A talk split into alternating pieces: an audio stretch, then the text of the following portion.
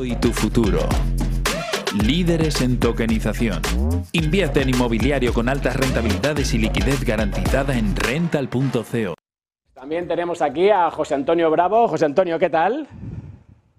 Hola Javier, ¿qué tal? ¿Cómo estamos? Muy agradecidos de estar en, tu programa. de Oye, verdad. nada, gracias a ti por hacer hueco, porque sé que estás hasta arriba ahí en Fiscal Crypto, eh, haciendo declaraciones, ayudando a todos los que tienen pues también esos activos digitales que tienen que pasar por caja, y tú además siempre lo has hecho muy bien y muy eficientemente. Pero hoy, José Antonio, no, no te traigo para, no te traigo para hablar de estas cosas, sino eh, luego ya estaba viendo todas estas narrativas, ¿no? Después de ese Crypto Winter que hemos medio pasado, con nuevos jugadores llegando, con memes por todos lados. Y digo, oye, creo que nos toca hablar un poco de los fundamentos, ¿no? De Bitcoin. Pues hablaba de Bitcoin con B mayúscula porque ahí hablamos de la infraestructura, esa denegación de servicio que nunca se ha producido, ese hackeo que no se ha producido, y de Bitcoin, que es la unidad de cuenta. Y entonces un poco quiero que me des tu punto de vista en todo este caos, ¿no? Porque entre las monedas digitales de los bancos centrales, las stablecoins, los distintos sentidos que le damos a Bitcoin, ¿dónde estamos, José Antonio? Danos un resumen de esos tuyos rápido. Sí, mira, pues en resumiendo, básicamente tenemos una, una innovación tecnológica que es Bitcoin, que es muy importante, ¿vale? Lo que ofrece Bitcoin es importantísimo porque nos está ofreciendo un nuevo modelo económico, nos está ofreciendo un nuevo modelo monetario, todo basado en, una- en un dinero que no es creado por bancos centrales como hasta ahora estamos acostumbrados. Y entonces toda esta infraestructura que se debe crear se va creando poco a poco. Hay gente que se creía que la adopción, que, que el uso de Bitcoin sería masivo en 20 años, en 30, eh, y yo creo que ni en 30. Es posible que sea algo que eh, se vaya construyendo poco a poco, que necesite un gran esfuerzo tanto de desarrolladores como de usuarios eh, para que vayamos balanceando y vayamos probando diferentes formas, todo cada vez yo lo comparo más con la digitalización, ¿vale? Pero llevada al, aspecto monetario, ¿vale? Y vamos a ir viendo cómo Bitcoin va adoptando una serie de desarrollos, sobre todo ahora mismo en segunda capa, como puede ser Lightning Network, u otro tipo de desarrollos que pueden incluso favorecer la creación hasta de un sistema operativo nuevo, como puede ser Fedimint, y todos estos desarrollos irán poco a poco eh, creando un pozo que harán posible lo que hablamos, un nuevo sistema monetario centralizado que acabe con los vicios del sistema monetario centralizado tal y como lo conocemos en los bancos centrales. Claro, y ahí un poco, José Antonio, la, la pregunta que también se ha puesto sobre la mesa es el tema de las CBDCs, ¿no? Te he visto además en algunas mesas redondas interesantes, como serias, con, con al final, o sea, que, tú no eres al final maximalista de Bitcoin, pero no eres al final pues un extremista, y eso es lo que me gusta. Entonces quiero que me des también tu punto de vista de cómo, no cómo chocan, porque son cosas que no tienen nada que ver, pero cómo lo podemos interpretar, una CBDC por un lado y un Bitcoin por otro lado.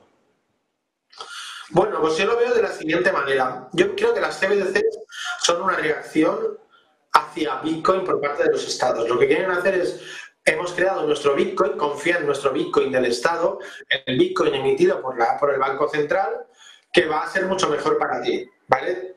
Pero tenemos que tener en cuenta una serie de riesgos que tienen las CBDCs. Primero, el riesgo de que las, estas operaciones serán más fácilmente censurables que las operaciones actualmente que se hacen con dinero.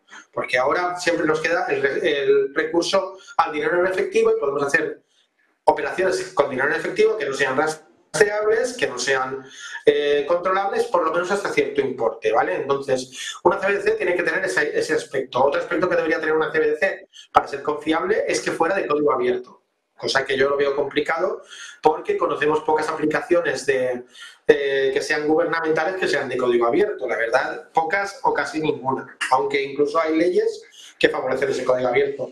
Luego, por otra parte, también conocemos que la administración pública, ya no solo en España, que es lo que conocemos más, sino en general, suele ser bastante lenta y muy ma- opera muy mal en entornos digitales hasta ahora. Es decir, cualquier página web de cualquier estado es complicadísima de entrar, complicadísimo hacer trámites, incluso Estonia, que está muy avanzada, nos encontramos siempre con dificultades, etcétera. Por tanto, eh, o bien lo delegan en una empresa, que ahí habrá que tener un procedimiento abierto o veremos cómo lo hacen para que sea tenga usabilidad y sea fácil.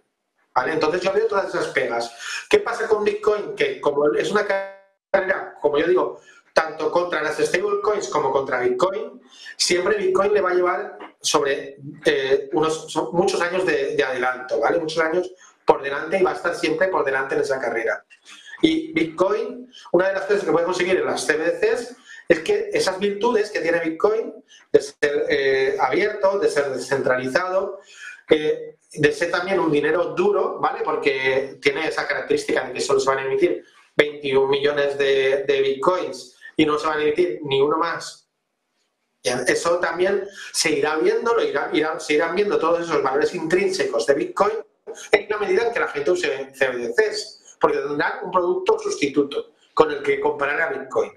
¿Vale? Hasta ahora, las otras, las otras criptomonedas que hay no, realmente no tienen una función monetaria, salvo las que fueron forks de Bitcoin o fueron derivaciones de Bitcoin, como puede ser Litecoin, como puede ser incluso memecoins como Dogecoin, Dash o incluso los forks directos de Bitcoin como Bitcoin Cash o Bitcoin Satoshi Vision. Entonces al final el mercado habla y el mercado dice qué monedas son las que quiere. ¿Por qué? Por demanda, indudablemente. Y eso es como yo veo el panorama de CBDCs y, Bitcoin en un futuro. Es eh, la CBDC como competencia de Bitcoin y Bitcoin ganándose ese tipo de, características eh, intrínsecas. Perfecto. Pues José Antonio, a ver si la próxima te vienes a Madrid, te vienes aquí al estudio y te tengo ya físicamente, podemos ahí extendernos más, con lo cual te agradezco como siempre porque habías estado en Blockchain Radio, pero todavía no habías estado en Blockchain Televisión, con lo cual te espero aquí, quedas invitado físicamente y así podemos hablar largo y tendido. Muchas gracias y hasta la próxima. Gracias a ti, Javier. Un saludo.